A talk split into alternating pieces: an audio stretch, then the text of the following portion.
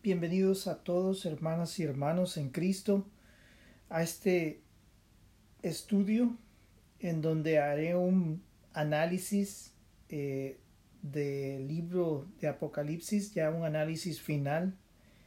Eh, nunca había pensado pues que la interpretación de este libro pues me llegara de una manera tan profunda. Eh, yo antes había leído este libro y pues eh, eh, este libro pues la manera en que Dios me ayudó a interpretarlo pues eh, fue una manera tan inesperada. Pues yo anteriormente había estudiado este libro y este libro pues tenía distintas formas de interpretación y, y pues comenzaban a hablar del uh, análisis mileniarista, premileniarista, postmileniarista. Eh, se hacía un análisis en el que se vislumbraba, de acuerdo a unos teólogos, que esto ya había pasado y que este libro ya, la, el periodo de eso de los mil años estaba enfocado en su iglesia, eh, que estaba en la tierra y que esta iglesia iba a traer la paz pues a través de Cristo eh, una serie de interpretaciones en las cuales eh, se pierde a veces el enfoque principal de este libro.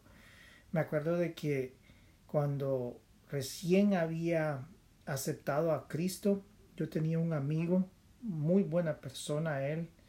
Eh, este, este amigo, pues con él teníamos aquella ansia de conocer este libro e inclusive el estudio de, distintos grupos religiosos. Eh, mm, recuerdo de que nos sentábamos con los testigos de Jehová, nos sentábamos con los mormones, eh, nos sentábamos eh, con, con, grupos judíos, es decir, queríamos, teníamos el hambre de conocer a estos distintos grupos que representaban distintas formas o visiones de lo que era la Biblia. Y pues eh, dentro de esos estudios nosotros encontramos el libro de Apocalipsis y la profecía bíblica como algo que era tan importante. Pero el enfoque que nos daban hacia este libro era que quién era el anticristo, que cuándo Cristo iba a venir, que cómo iba a ser el rapto, que a dónde iba a ser el rapto, que, que, que el número 666, que representaba, que, cuál era su nombre, eh, eh, trataban de mostrarnos cuestiones que, que, que en realidad a veces nos hace perder el centro, el, el, mensaje central de este libro.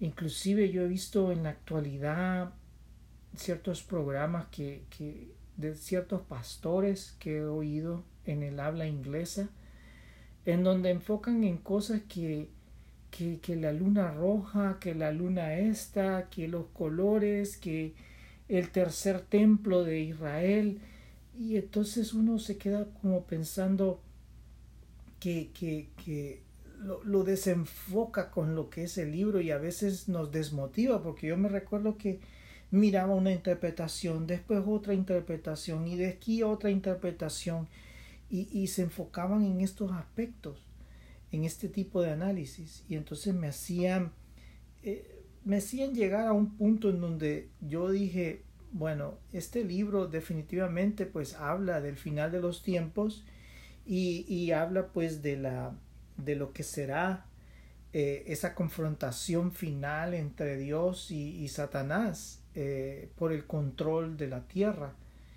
Y, y, pues eso va a suceder, pero ¿cómo va a suceder? Pues eh, eh, ya no lo entendía, me había perdido dentro de todos esos enfoques y lo dejé apartado.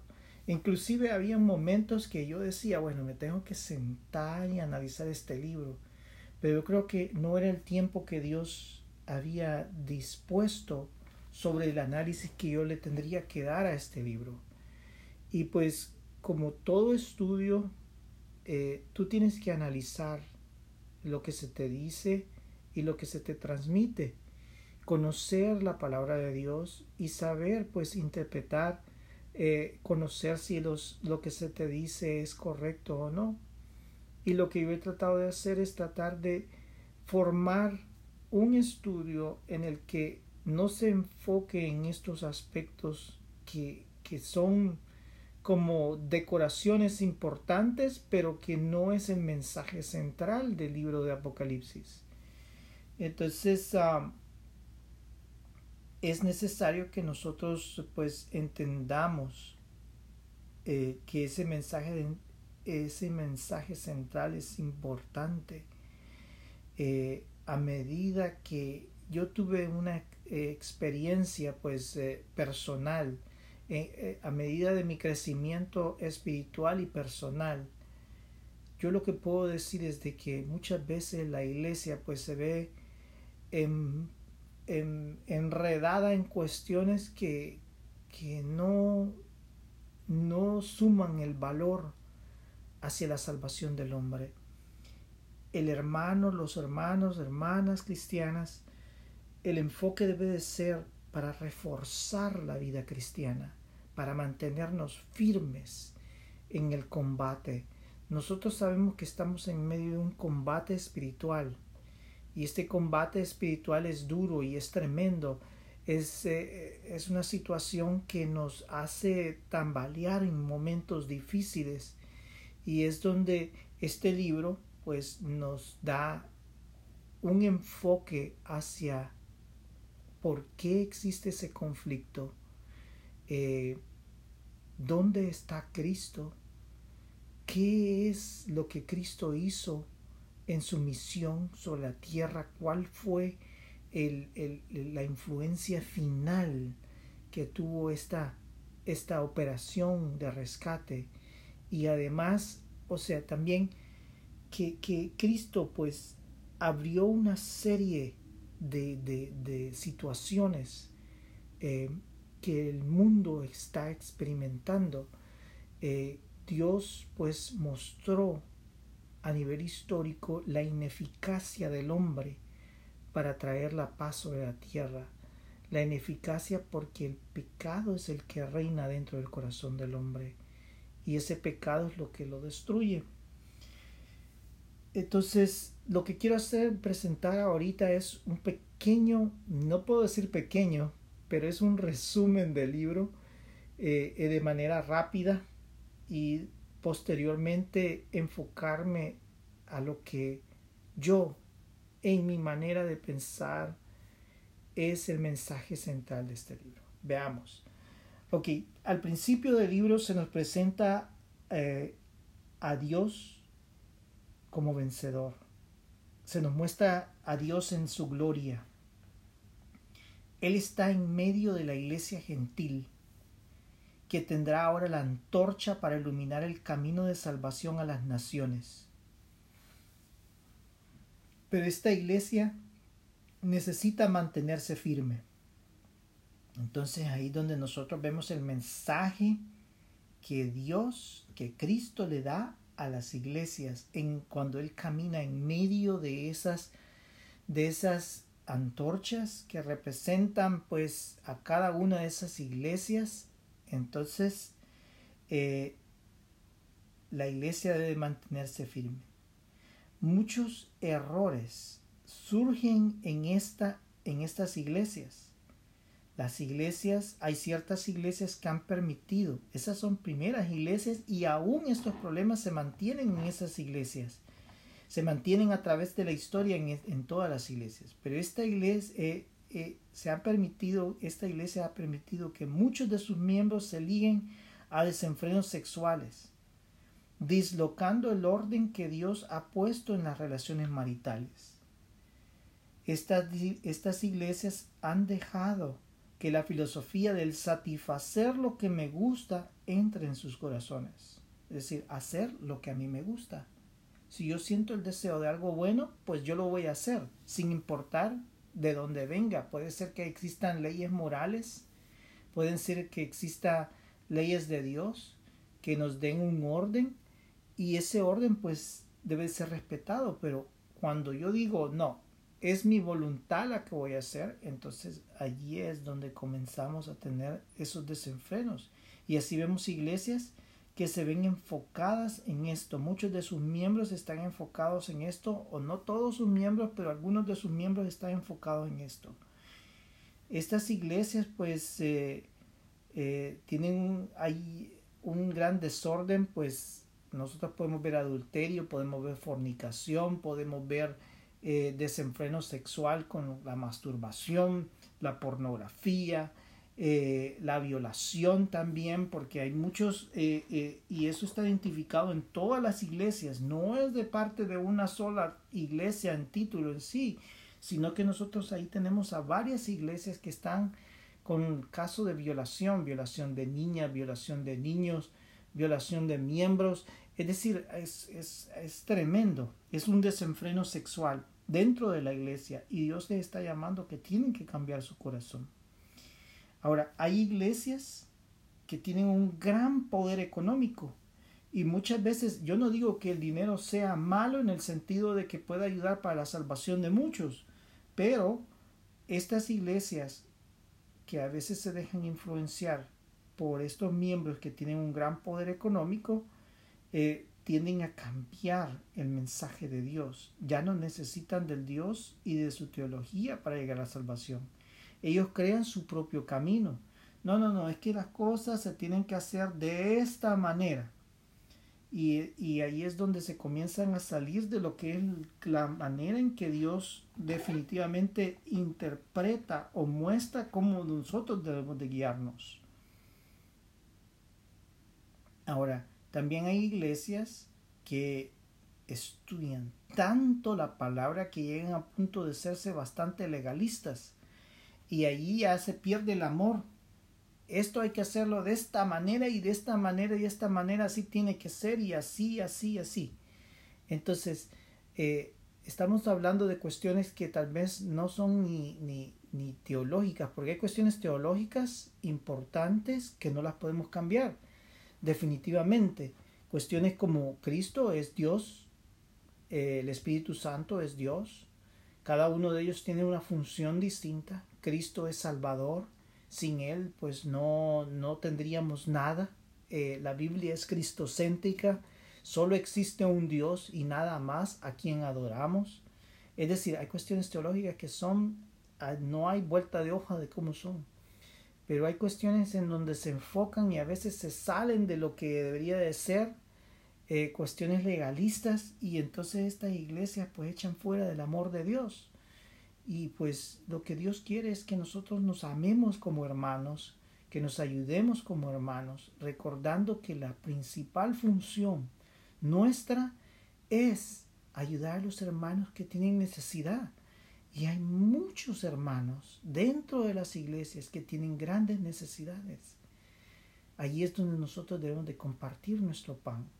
El decir compartir nuestro pan es compartir nuestra amistad, compartir el amor de Cristo, compartir, pues si no hay pan para comer, pan real, pues compartir nuestro pan real. Es decir, esa es la función de la iglesia y si tú lo miras en la antigüedad, en las primeras iglesias, cuando los, los apóstoles la formaron, todos tenían algo en común y ellos se compartían entre sí mismos y se ayudaban. ¿Por qué? Porque todos somos iguales.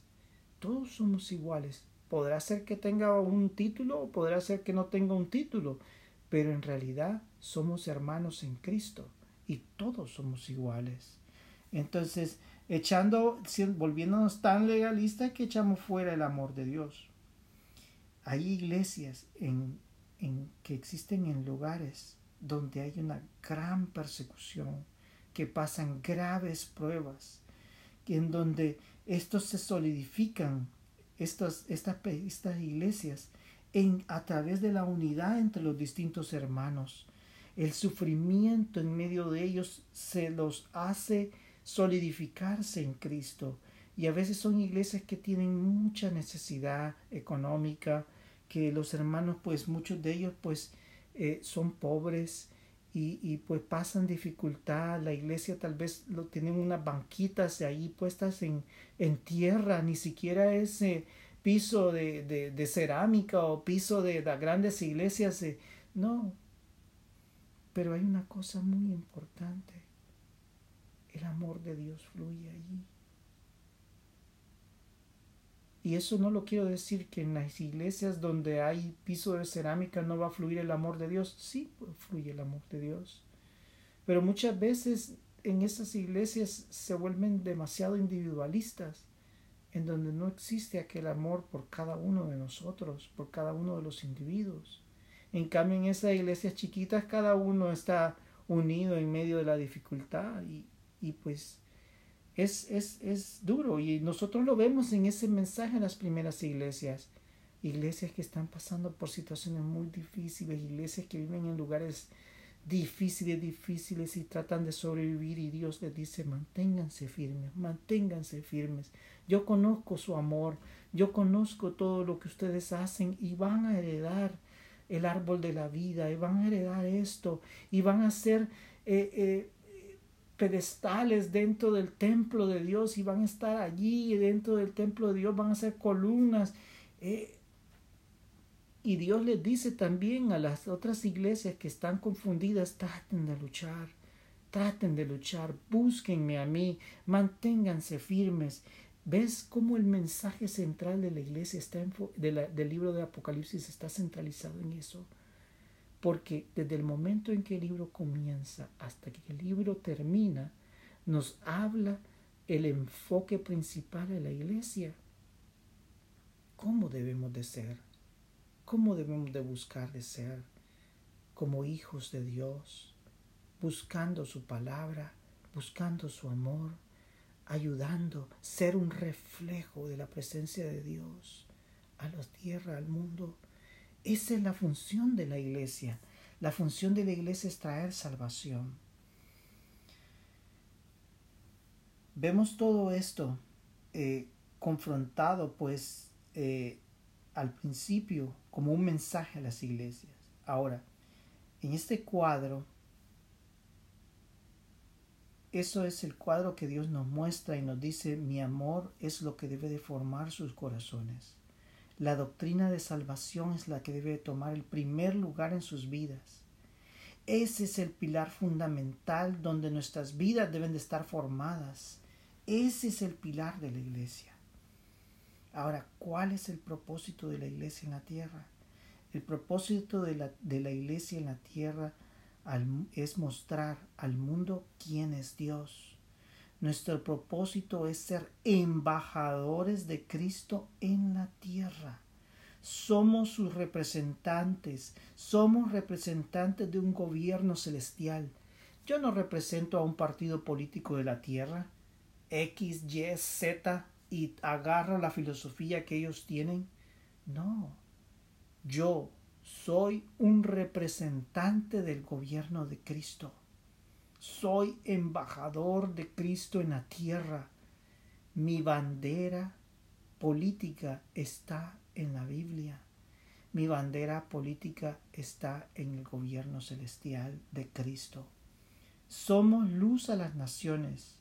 Y por esto Dios quiere que vivamos vidas que puedan traer a salvación a muchos. Pues nosotros somos instrumentos usados para accesar el cielo. Somos instrumentos de guerra de Dios. Israel lo fue en el Antiguo Testamento. El pueblo de Israel juzgará jugará el plan final de nuestro Dios al confrontar directamente el anticristo. ¿Te imaginas?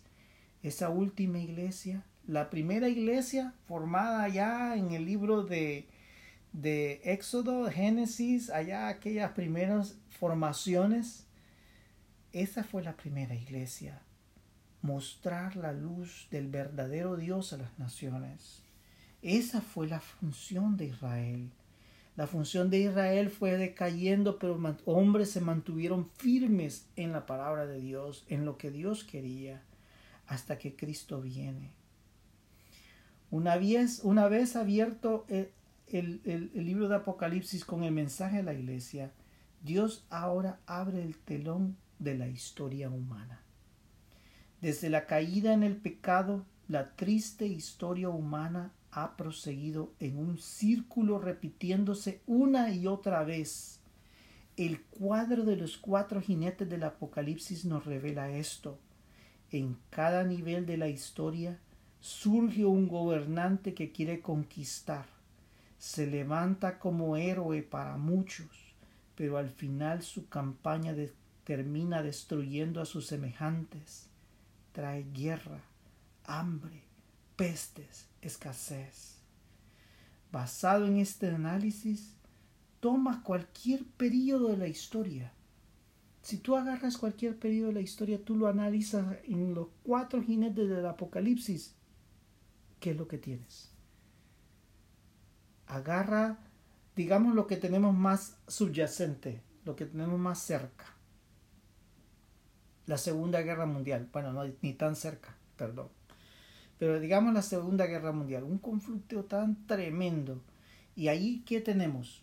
Tenemos un partido político que se conforma, eh, ese partido político pues toma filosofías en donde sustituyen totalmente a Dios y dicen existe un superhombre, una superraza, una raza de color blanca la cual tiene que dominar a la tierra esos teutones, pues del grupo nazi, se conforman como la esperanza de, estos, de estas personas. Y estas personas pues comienzan a seguir a este hombre, que no voy a mencionar su nombre, pero comienzan a seguir a este superhombre. Su filosofía es la que traerá la salvación sobre la tierra y su derrota, si se derrota a este hombre, se acaba la tierra. Así me acuerdo. Cuando yo seguía a, partidos de derecha, eh, la filosofía, al final, al final de todo, al final detrás de esa filosofía, estaba ese superhombre. Ese superhombre. Y su filosofía que sustituye a Dios. Entonces ese hombre surgió, se levantó y comenzó a decir un montón de basura y comenzó a decir, que los israelitas eran los culpables, los judíos eran los culpables de, del, del problema de la humanidad. Una mentira satánica. Y si tú miras aquí, tú ves ahí claramente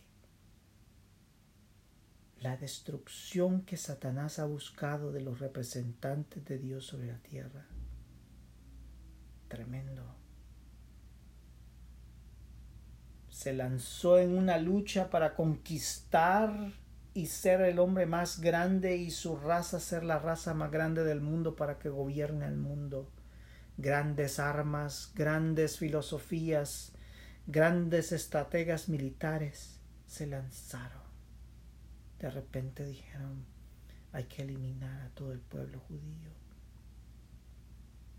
Hombres, mujeres, niños, ancianos, ancianas. La pestilencia de esa filosofía satánica. ¿Ves? Aplica los cuatro jinetes del Apocalipsis en esta filosofía y qué es lo que tú tienes. Muerte destrucción, hambre, escasez, enfermedad.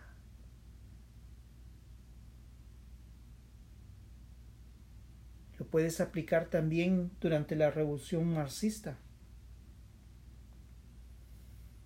Traemos la, la prosperidad al proletariado que, o sea, los trabajadores que viven subyugados, miles y miles subyugados que solo reciben un pedacito de pan, mientras que el dueño de la, del gran capital recibe grandes eh, beneficios de lo que ellos de lo que ellos producen.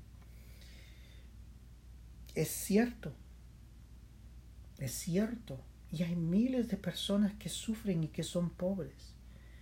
Pero ¿qué es lo que trae esta filosofía? Analízala a través de los cuatro jinetes del Apocalipsis. Hay que crear la dictadura del proletariado.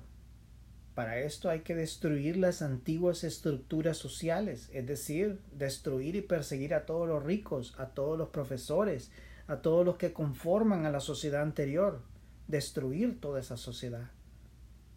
Muerte destrucción, hambre, escasez. Ahora aplícala a los movimientos de, de extrema derecha que existieron en nuestros países. Los hombres que vienen a rescatarnos de este imperialismo marxista que viene a destruir eh, las naciones, que vienen a destruir el orden social, eh, y que vienen a acabar con todo. La persecución de los opositores y de aquellos que, que tenían amistad con los grupos socialistas o comunistas o marxistas o lo que sea, todos esos iban al mismo lugar.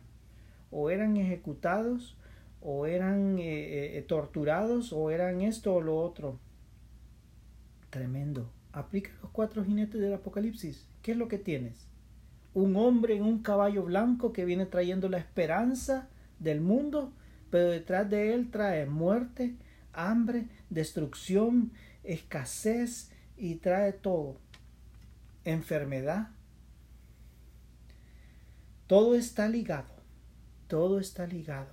La historia del hombre es como un círculo o como recuerdo que hace muchos años, mientras yo estudiaba mi carrera, eh, me acuerdo que una tía mía eh, que está muy directamente en la política me decía que, que, que, existe una teoría que se llama la teoría de las oleadas. Y yo siempre me he quedado con eso en la mente. Y, y, pues un día un gobierno, otro día otro gobierno y así el gobierno que estaba hace 40 años, ese gobierno va a resurgir y así eso va a cambiar y así y así es un ciclo. Pues lo mismo ocurre con los cuatro jinetes del Apocalipsis, es un ciclo.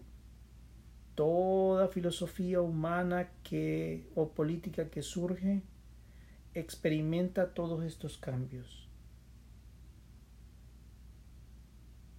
y existe la democracia y existe los votos, pero si tú miras todas esas campañas políticas, es de destruir completamente psicológicamente y, y, la, y la personalidad del individuo, es como matarlo, es como acabárselo. Ahí le sacan todos los trapos al sol, que estés aquí, que estés allá, y a veces hasta mentiras vienen resonando porque he visto campañas políticas que en donde hasta dicen de que eh, la persona esa que, que está de, de, de, de, candidato pues que es satánico y que, y que sigue esta filosofía. Entonces de acabarse a todos. Me acuerdo que habían campañas políticas en donde yo vi eh, que yo que yo estuve perdón eh, y decían que el candidato opositor pues hasta tenía, eh, eh estaba enfermo de sida y decía que esto y lo otro, y entonces es de destruir y denigrar a un individuo. Es tremendo. Entonces, ahora, había que irrumpir con este ciclo de odio y destrucción que el hombre pues había creado y era necesario pues destruir ese ciclo porque todo eso estaba reciclado venía otro y venía otro y hacía la misma matazón y hacía la misma persecución. Habían unos 40 años de paz y de ahí venía un gran desorden, otra vez otro caos. Como es interesante a veces estudiar las distintas filosofías y si tú puedes observar, eh, si tú has estudiado un poco, la filosofía marxista habla de este ciclo, eh, conflicto, resolución y así, que lo que ellos le llaman materialismo dialéctico, entonces que en la historia siempre va a haber ah, un momento donde exista un conflicto y ese conflicto va a crear pues eh, eh, una serie de repercusiones y que van a provocar un cambio. Eh, y eso es cierto, eso es cierto, provocan un cambio y vuelven a caer en lo mismo. es tremendo, es tremendo. Entonces Dios tenía que irrumpir con todo este ciclo de odio y destrucción. El diablo con su engaño ha destruido las naciones, ha robado lo que Dios había delegado al hombre con tanto amor, su creación. Ahora todo el universo sufre en un ciclo imparable. Había que detener esto. En la historia irrumpe un personaje, Cristo, Dios mismo, entra en la historia para detener este ciclo de destrucción. Caminó en medio de nosotros, interpretó correctamente la palabra de Dios, trajo las virtudes de Dios a la tierra, sanidad, perdón, amor, comprensión, compasión, misericordia, amor, salvación, todas esas virtudes. Pero su misión final era romper con este ciclo de odio demoníaco de la historia.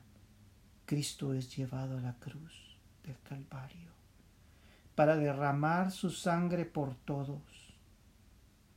Tres días después, éste resucita y camina en medio de la iglesia que fundó. Tremendo. Esa muerte y resurrección ejecutan, ejecutan un plan. El plan es amplio, es un plan amplio, es un plan de salvación desata una operación tan amplia de la destrucción total del pecado.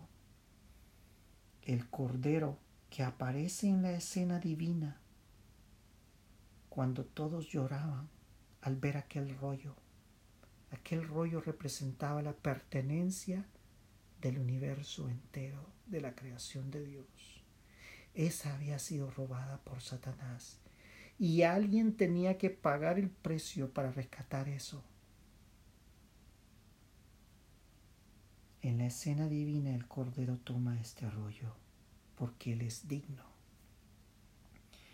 Este al comenzar a romper los sellos de ese rollo abre las puertas a una serie de eventos que culminarán con el rescate de la Iglesia antes de la llegada del último gobierno humano el gobierno que decidirá borrar el nombre de Dios sobre la tierra.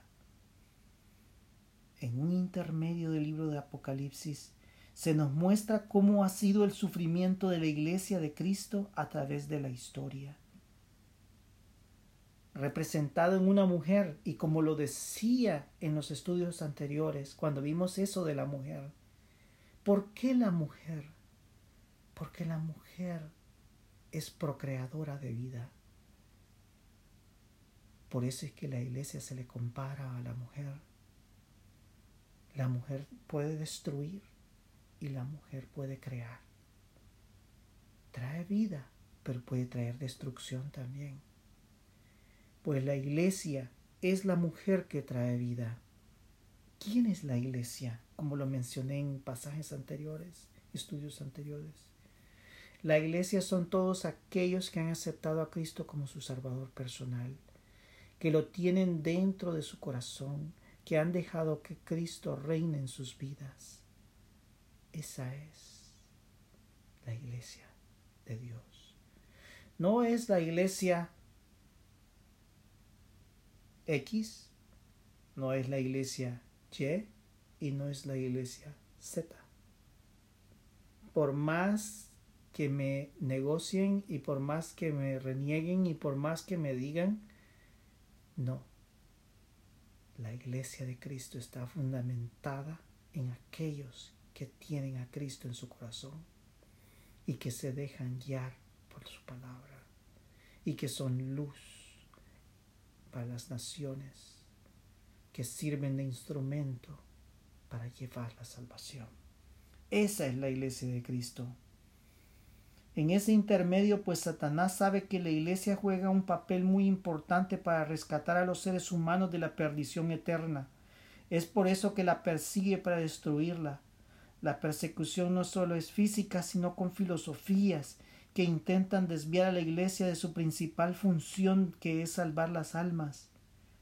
Ahí tenemos que la iglesia, tenemos a la iglesia comprometida con las cuestiones humanas, más que con el plan principal de ser luz a los hombres. Se mezcla con diversas corrientes políticas que desvían su, función. Pero Dios sabe que hay hombres que no tomarán este camino, sino que se entregarán a Cristo y lucharán por salvar a los seres humanos en ser faro a las naciones. Y así hubieron hombres en Israel, porque la iglesia de Cristo está conformada por ambos. Israel al principio ser la punta de lanza, la punta de lanza en la tierra, para mostrar a las naciones quién es el verdadero de Dios, el verdadero Dios ante las naciones. Todos esos estaban conformados y fueron perseguidos se desata un gobierno final basado siempre en las filosofías antiguas, donde pretenden borrar del mapa a Dios y poner la supremacía humana, el hombre el centro de todo. Un superhombre surge, así como en los cuatro jinetes del Apocalipsis, este último gobierno humano ofrece una paz mundial pero dentro de ella una fuerza opresiva satánica se forma para enforzar que los hombres sirvan al enemigo. Ese superhombre se enfrenta con una iglesia final. Tal como la iglesia comenzó con Israel, así terminará con Israel. A donde comienza, ahí termina. El, la iglesia final formada por los dos testigos que predican la palabra de Dios en Israel. Su objetivo es formar una iglesia de poder entregada a Cristo. Ahí tenemos la formación del tercer templo. No es el, tercer templo de los, de los judíos ortodoxos. Eso puede existir. Lo pueden hacer lo que quieran. Pero el templo y morada del Espíritu Santo son todos aquellos que han aceptado a Cristo y lo tienen en su corazón. Ese es el tercer templo. En Israel ese templo será formado, un templo de amor hacia Cristo. Se levantarán aquellos dos testigos y con señales mostrarán quién es el verdadero Dios, quién es Cristo.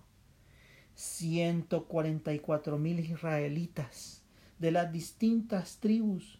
Yo no sé ni cómo los van a seleccionar, solo Dios conoce conoce cuál es la genealogía de estos hombres y de los va a levantar ciento cuarenta y cuatro mil, doce mil hombres por cada tribu.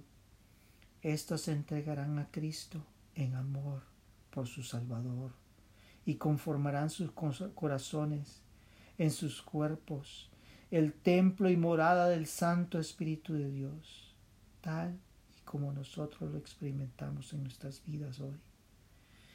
La predicación es tal que miles se convierten a Cristo y el anticristo decididamente se lanza a aplastar este movimiento. ¿Qué es esto? Esta mitología que antes había existido y que ahora vuelve a hacer surgir con esta gente que solo piensa en mitologías extrañas. ¿Qué es esto? Comienza a perseguirlos mata a los dos testigos, comienza a perseguir a esta iglesia por todos lados, trata de a todos estos 144 mil lleva al martirio final.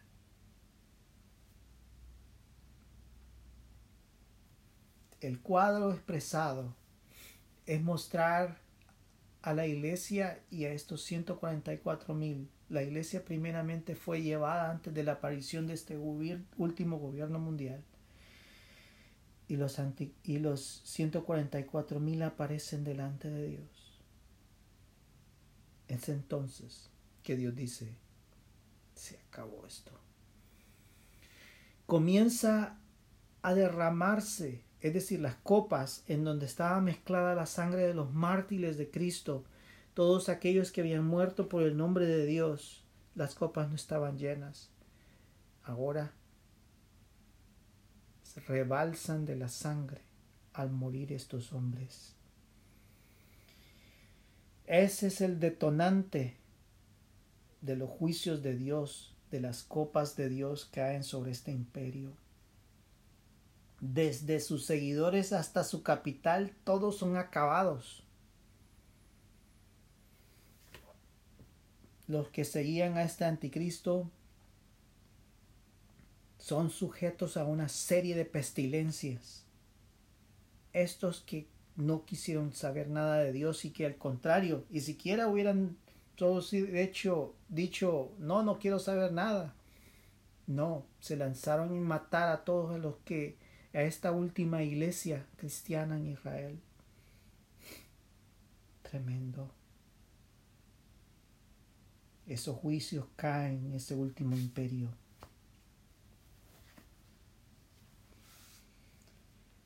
Una serie de copas caen sobre este imperio. Esto pone en jaque final a este imperio. Israel lanza una seria protesta por la muerte de estos israelitas, la cual recuerda las matanzas hechas por los nazis. El pueblo de Israel se levanta y dice, reclamamos, a pesar de que son cristianos, estos israelitas, Israel se levanta y dice, no, esto nos recuerda la matanza que hicieron de nosotros. En ese momento el anticristo se liga con las naciones para lanzar una ofensiva de destrucción de este pueblo que ha servido como faro a las naciones. Tremendo, tremendo. Antes de que esto ocurra, Cristo retorna con sus ejércitos y su pueblo y acampa en la amada tierra al verlo el anticristo y todos estos ejércitos que se estaban conformando, el odio de ellos se multiplica muchas veces por parte del demonio y lanza un poderoso ataque para destruir a Israel y a Cristo. De un solo matacán me llevo a los dos, dijo. Así como dicen en algunos lugares. Pero el desenlace es conocido. Todos sus ejércitos son destruidos y Jesús toma control de la tierra. Se apresa a Satanás, se apresa al anticristo, se apresa a la falsa, al, al falso profeta. Es decir, se apresan a todos estos que estaban haciendo tanta maldad. Por mil años, Cristo gobierna con su mano justa sobre todos Allí las naciones conocerán la verdadera justicia. La verdadera justicia. Y yo te puedo decir que, que es la justicia que va a existir ahí, pero a muchos no les va a gustar. ¿Por qué? Si tú miras toda la injusticia que existe hoy, en aquel tiempo esa injusticia va a ser tomada y destruida. Cristo va a gobernar con mano de hierro. Con mano de hierro. Por mil años Cristo gobierna. Cristo, incorruptible, conoce los corazones de los seres humanos. Se vuelve un gobierno que para algunos hombres injustos es insoportable. Quiera o no, van a existir todavía estos hombres y vamos a estar gobernando, la iglesia va a estar gobernando ahí, vamos a estar gobernando distintas naciones a través del poder de Cristo. Y por eso es de que estos hombres injustos van a sentir aquel peso, van a decir, no podemos corromper a Jesús, no podemos corromper a sus seguidores porque conocen qué es lo que hay en nuestros corazones. De una solo cuando llegamos ya dicen, ah, sí, por favor, ¿qué es lo que me traes ahí? Qué es lo que tú estás haciendo.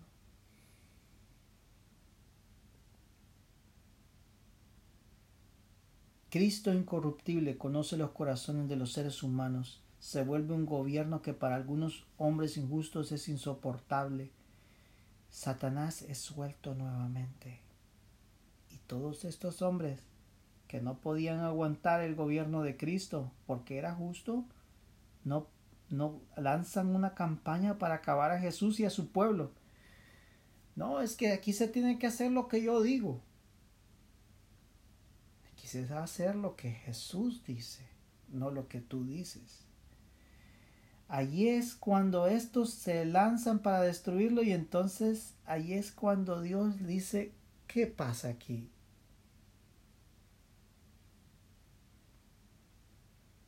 Israel, los apóstoles, Cristo, la iglesia, los mil años. ¿Qué? ¿Qué más quieren para entender qué es la justicia? ¿Qué más quieren? ¿Por qué no lavan sus vidas en la sangre de Cristo? Nunca quisieron. Y allí dice Dios, bueno, nunca quisieron y nunca quisieron. Y el enemigo nos ha demostrado en pocas palabras lo destructor, lo maloso que es durante todo este periodo de tiempo. Se abren los libros, se ejecuta un juicio, la tierra y el universo son consumidos. Son consumidos. Todo es consumido, todo, todo, todo, todo, todo, todo, todo, todo. Todo lo que tú ves. Las imágenes de lo que tú ves en el universo, las estrellas, todo eso, todo, todo, todo es consumido. Y se abren los libros. Pero no para juzgar a los que creyeron en Cristo, no. Para juzgar a todos aquellos que nunca quisieron acercarse a Dios. Que tuvieron una oportunidad y no la buscaron. Y esas, ese juicio es juicio de obras. Es decir, que me van a juzgar por lo que yo hice.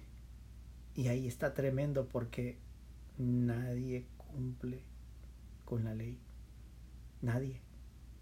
Ni yo, ni nadie. Nadie. Entonces todos los que pasen por ese juicio van a ser condenados. Tremendo. Tremendo. Nuevo cielo y tierra nueva son creados y los salvados en Cristo son transportados a esta ciudad hermosa. Una gran descripción se nos hace en el capítulo 21 y 22 de esta ciudad que baja de los cielos. Se forma un nuevo cielo, se forma una nueva tierra y la nueva Jerusalén baja de los cielos. Sus fundamentos y puertas están basados en las tribus de Israel y en la iglesia. La historia humana conocida termina. ¿Qué hacer con este mensaje? El mensaje es sencillo como te lo he presentado, en pocas palabras. Lo que Dios nos está llamando es que, primero, su iglesia tiene que mantenerse firme Tienes que buscar de Dios.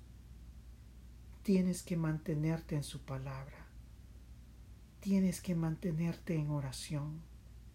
Yo sé que a veces es difícil en esta vida tan complicada y tan difícil. Pero yo lo que hago es que estoy sentado y estoy orando. Estoy acostado, estoy orando. Me arrodillo, oro. Estoy pidiéndole a Dios misericordia. Estoy pidiéndole a Dios perdón, la oración, la palabra. Siéntate, haz tu estudio. Si tú tienes tu iglesia, pues asiste a tu iglesia. Eso es lo primero. Refuerza tu vida, dice la palabra de Dios. Refuerza tu vida, mantente firme. No por lo que, ¿saben? Hubo un estudio donde yo dije cuando, cuando estaba esta multitud de blanco frente al, Cordero de Dios, frente a Dios. Y yo lo que dije, estaban los 24 ancianos y tiraban las, las coronas.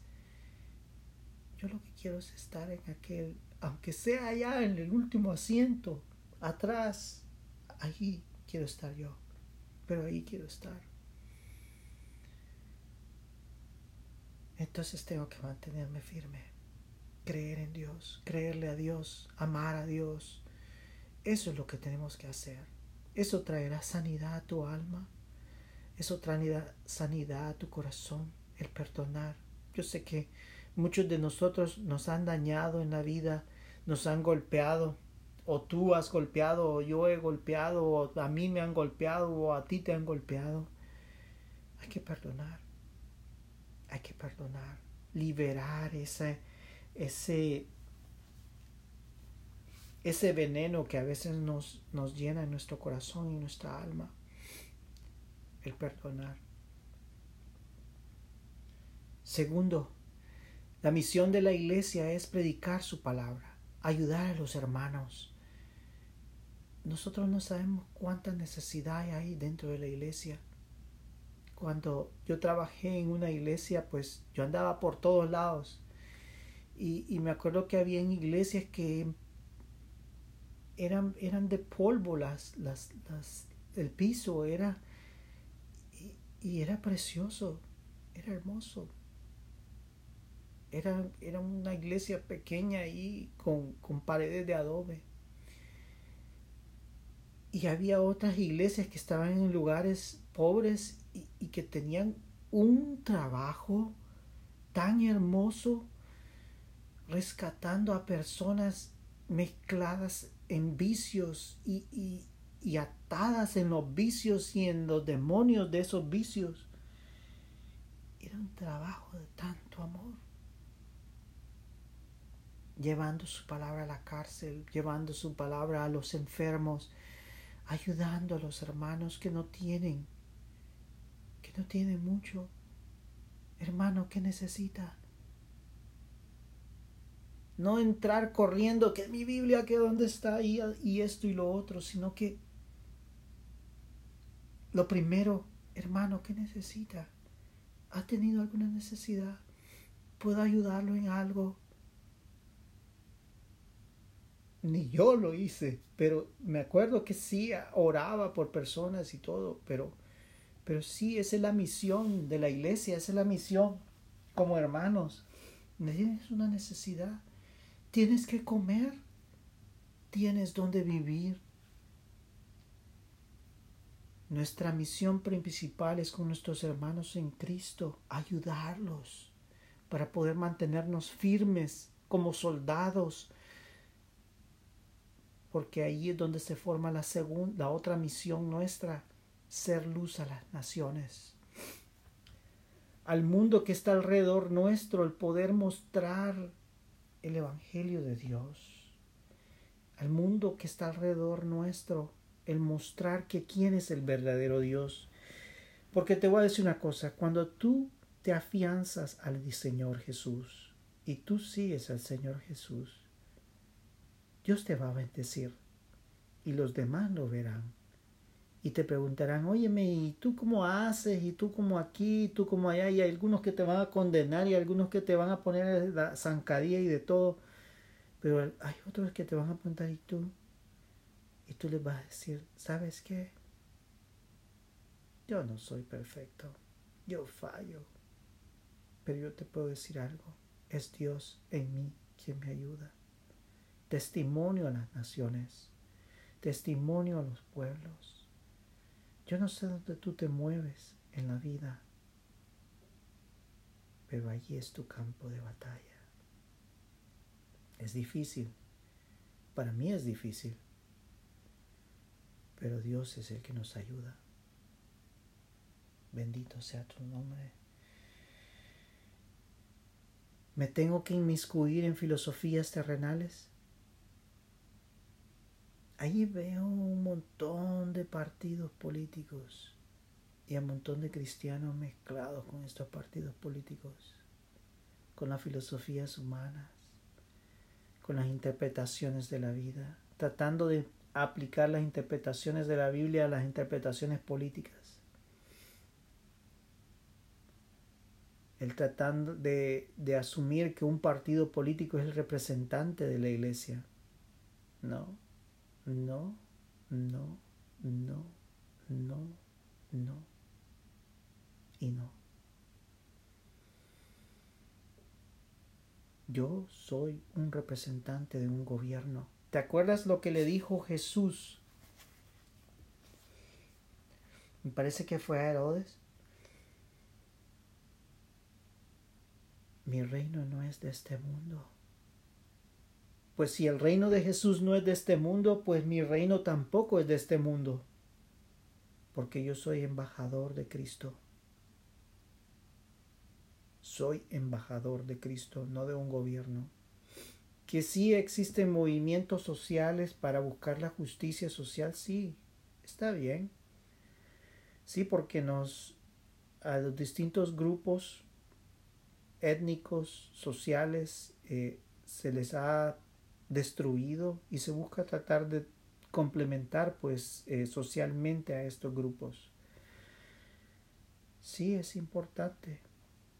Lo puedes hacer, sí, pero no pierdas en sí cuál es tu principal función. Ayudar al huérfano, rescatar al débil, al perdido. Ayudar a mis hermanos que no tienen nada. Llevar el Evangelio hasta el último rincón de la tierra visitar al enfermo.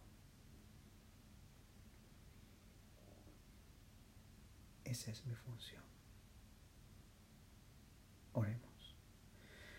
Padre Santo, te damos gracias porque tú eres grande, porque tú eres un Dios de amor, porque tú nos abriste el cielo, el río de agua de vida. Bendito sea tu nombre, Señor, porque sin ti nada somos. Señor, ayúdanos. Ayúdanos a mantenernos firmes. Padre, aunque sea el más pequeño allá arriba, no importa. Lo importante es que yo esté allí. No me importa tener lugares de privilegio o estar, ser columna en medio del templo, no importa. Solo ver tu rostro. Con eso me complemento. Padre, perdona nuestros pecados y ayúdanos. Ayúdanos a mantenernos firmes, a buscar tu palabra, a amarte, Padre. Tú eres todo para Bendito sea tu nombre, Señor. Ayúdanos en los lugares donde nos movemos. Que sea tu palabra, Señor, que sea tu amor. Que seas tú, Señor, ayudándonos en todo momento y en todo lugar. Protégenos, Padre Santo. Te damos gracias por todo lo que tú has hecho en nuestras vidas. Sana a los hermanos que están enfermos. Ayúdalos, Señor. Protégelos, guárdalos, Señor que tu sangre preciosa sea derramada, sanando la llaga, sanando la enfermedad. Señor, te amamos, te damos gloria. Tú eres todo para con nosotros. Bendito sea tu nombre, Señor. Padre, ayúdanos, Señor, y te damos gracias, Señor. Bendito sea tu nombre. En el nombre de Cristo Jesús hemos orado. Amén amén. Bien, hemos terminado este libro de Apocalipsis. Espero que te haya ayudado a mantenerte firme, a darte esperanza, a sentir la gloria de Dios cercana a tu corazón a través del Espíritu Santo. Y pues siento en mi corazón que seguiré más en este ámbito de la profecía y creo dentro de mi corazón que seguiré con el libro de Daniel. Y pues es otro libro precioso, muy lleno de mucho amor y del Señor, de confianza en medio del conflicto y de la, de la dificultad que estos hombres vivían. Imagínate perder su tierra, ser llevados a un pueblo extraño y ser representantes de Dios en esa tierra. Duro, duro pero sí, espero que esto te haya ayudado. Comparte el mensaje. Tal vez no que te oigan, que me oigan a mí, pero tal vez tú lleva ese mensaje de esperanza y de amor. Gracias hermanos y pues espero que me escuchen en la próxima ocasión. Muchas bendiciones.